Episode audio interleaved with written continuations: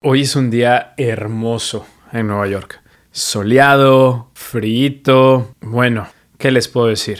Es un día perfecto para abordar el tema que hoy vamos a abordar. Y es que mis redes sociales, particularmente Instagram y TikTok, se ven inundados de preguntas sobre el mismo tema casi siempre. Doctor Mao, por favor, háblenos de la endometriosis. Explíquenos qué es, cómo diagnosticarla, cómo se trata. Y entiendo perfectamente estas peticiones porque no se comprende del todo el tratamiento y puede ser muy complejo, ya hay muchas opiniones, así que no te preocupes. Aquí te lo explicaré todo de forma sencilla y clara.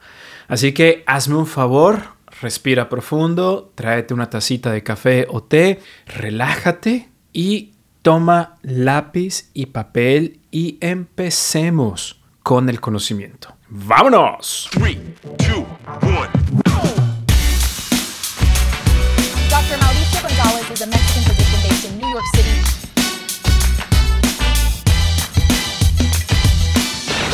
Doctor Mao, informa. Hola a todos, ¿cómo están? Les mando un abrazo enorme. Yo soy su host, el Doctor Mao. Soy médico con triple especialidad en medicina interna, medicina emergencia y medicina obesidad que vive y practica medicina en New York City. Y mi pasión es educar a mi comunidad y seguidores, sobre todo en temas tan importantes como este. La razón por la que me gusta educar es que en un mundo tan grande como el nuestro, tan vasto, siento que todos absolutamente todos debemos tener acceso a educación médica sencilla y confiable. Y esa es mi misión en esta vida, me lo tomo muy en serio y estoy muy orgulloso de haber desarrollado esta visión porque estamos ayudando a mejorar muchas vidas. Así que si sientes lo mismo o resuena contigo, dale like a este episodio y suscríbete a mi podcast ahora mismo. Ahora comencemos con entender qué es la endometriosis. En palabras sencillas, la endometriosis es una enfermedad donde el tejido similar al que se encuentra dentro del útero, llamado endometrio, crece fuera de esto, crece fuera del lugar donde debería estar y puede aparecer en lugares donde no debería, como los ovarios, las trompas de falopio y hasta en el intestino o la vejiga. De hecho, se ha documentado que este tejido en algunas raras ocasiones puede aparecer hasta en los pulmones. Y este crecimiento anormal responde a las hormonas cada mes. O sea, ¿te imaginas tener tu periodo pero en una parte del cuerpo que no debería? duele y duele mucho. Por eso hay que buscar tratamiento lo antes posible. Y seguro te preguntas, Doctor Mao, ¿es esto común? En todo el mundo, escuchen esto, aproximadamente el 10% de las mujeres en edad reproductiva tienen endometriosis. Y aunque es extremadamente rara y aunque no lo creas, puede ocurrir en hombres, aunque es sumamente raro. Además, debido a que los síntomas de la endometriosis son tan variados, las personas que la padecen a menudo experimentan un retraso en el diagnóstico. Y es que los síntomas son tan variados que nuestra mente se le atribuye a todo al estrés, a la hamburguesa que te comiste, a los cambios hormonales normales, entre comillas normales de la mujer, etc. Pero vayamos directamente a los síntomas. Los síntomas varían en frecuencia e intensidad porque todos somos distintos, pero los más comunes son dolor pélvico intenso, especialmente durante el periodo, pero este dolor se puede experimentar inclusive durante la ovulación, menstruaciones abundantes, dolor al ir al baño que no se puede explicar, infertilidad. Otros síntomas pueden incluir fatiga, diarreas, náuseas. También puede haber dolor al momento de tener relaciones sexuales. El término médico para el dolor al tener relaciones sexuales es dispareunia, que es el dolor genital persistente o recurrente que ocurre justo antes, durante o después del acto sexual. Ahora imagino que te debes estar preguntando por qué ocurre Qué, rara enfermedad y bueno, no está sola. La ciencia todavía está intentando descifrarlo. No lo sabemos al 100%, ya que a pesar de lo común de esta enfermedad, eh, las investigaciones no han sido tan grandes como en otras condiciones. De manera general, sabemos que existen factores genéticos, hormonales y el sistema inmunológico parece tener un papel en la aparición de esta enfermedad. Hay muchas teorías, por ejemplo, la teoría del flujo menstrual retrógrado, donde se cree que parte del tejido menstrual regresa por las trompas de falopio al abdomen, o que ciertos genes pueden hacer a alguien más susceptible a esto. ¿Existen factores de riesgo, doctor Mao? Bueno, se cree que factores de riesgo de la endometriosis incluyen tener una madre, un hermano o una hija con la afección, tener periodos que comenzaron antes de los 11 años o tener periodos abundantes que duren más de 7 días. Tener antecedentes de ciclos mensuales cortos de menos de 27 días también puede aumentar el riesgo de endometriosis en algunas personas. Aunque la verdad, esto te lo estoy diciendo simple y sencillamente para dejar en claro todos los datos, pero no le prestes mucha atención ya que esto es sumamente variable.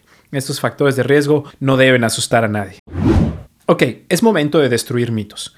Un mito muy grande entre las mujeres y que lo veo muy seguido en, la sala de emergencias en Nueva York donde practico es que los periodos deben ser muy dolorosos y es normal. Cierto que muchas mujeres experimentan dolores menstruales fuertes, pero no es la mayoría y ciertamente no debe ser normal. Si padeces fuertes dolores en la menstruación, no pienses que es normal y acude con una ginecóloga o ginecólogo. Ahora sigamos con la pregunta que estoy seguro tienes en este momento. ¿Cómo sé si la padezco? Primero, lo más crucial es que si tienes algunos de estos síntomas que te he descrito hasta ahorita, debes hablar con un médico especialista en ginecología.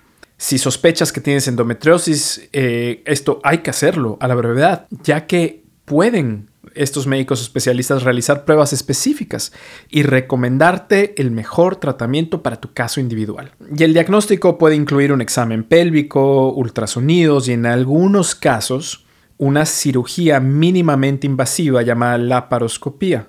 ¿Pero por qué la cirugía laparoscópica? Bueno, es que una de las señales de identidad de esta enfermedad son unos quistes de color oscuro que se les conoce como quistes achocolatados que se anidan fuera del útero. Y con la paroscopía se pueden ver, extirpar y analizar. Ahora, ¿qué les parece si pasamos a las buenas noticias? Creo que la mejor noticia es que hay tratamientos disponibles, desde medicamentos para el dolor y hormonas hasta cirugías, hay varias formas de manejar los síntomas en tu caso. El tipo de tratamiento que recibes depende de tu edad, la gravedad de los síntomas, la gravedad de la enfermedad y si deseas o no quedar embarazada en el futuro. Por ejemplo, en síntomas leves, se utilizan medicamentos antiinflamatorios comunes como el ibuprofeno o el diclofenaco, pero también se pueden usar terapias hormonales usando anticonceptivos, progesterona y hormonas agonistas y antagonistas de la gonadotropina. Y como ya les expliqué, también la cirugía laparoscópica puede remover muchos de estos quistes, reduciendo el dolor. Como puedes ver, hay muchas alternativas de tratamiento y aunque no hay una cura definitiva, muchos tratamientos pueden ayudar a aliviar el dolor y mejorar tu calidad de vida. Y recuerda, no existe el mejor tratamiento, sino el tratamiento adecuado para ti. Cabe mencionar que muchas mujeres experimentan mejoras intensas al momento de la menopausia, por obvias razones,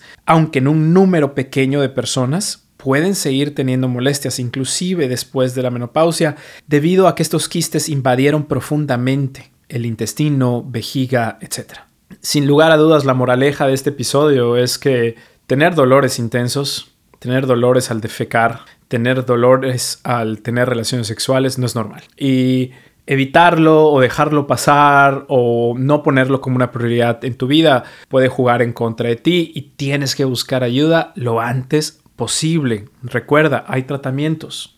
Y por cierto, les quiero recordar que si quieren estar pendientes de toda mi información, videos, podcasts, conferencias, libros, opiniones, recetas, rutinas, todo, noticias que pueden mejorar tu vida, optimizar tu calidad de vida, llenarte de ciencia y alejarte del drama, no olvides suscribirte a mi boletín informativo en drmauriciogonzalez.com. Hazlo ahora mismo al terminar este podcast, inscríbete en nuestro boletín en drmauriciogonzalez.com. Se escribe DR mauriciogonzalez.com, drmauriciogonzalez.com. Si crees que podrías tener endometriosis o conoces a alguien que la padece, no estás sola. Millones de mujeres en el mundo enfrentan este desafío. Ya hay comunidades y recursos disponibles para ayudar. De hecho, muchos de estos recursos te los dejaré en la descripción aquí abajo. Y para empezar, puedes compartir este episodio de podcast.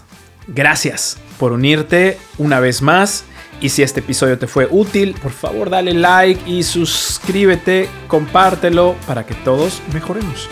Hasta la próxima. Doctor Mao informa.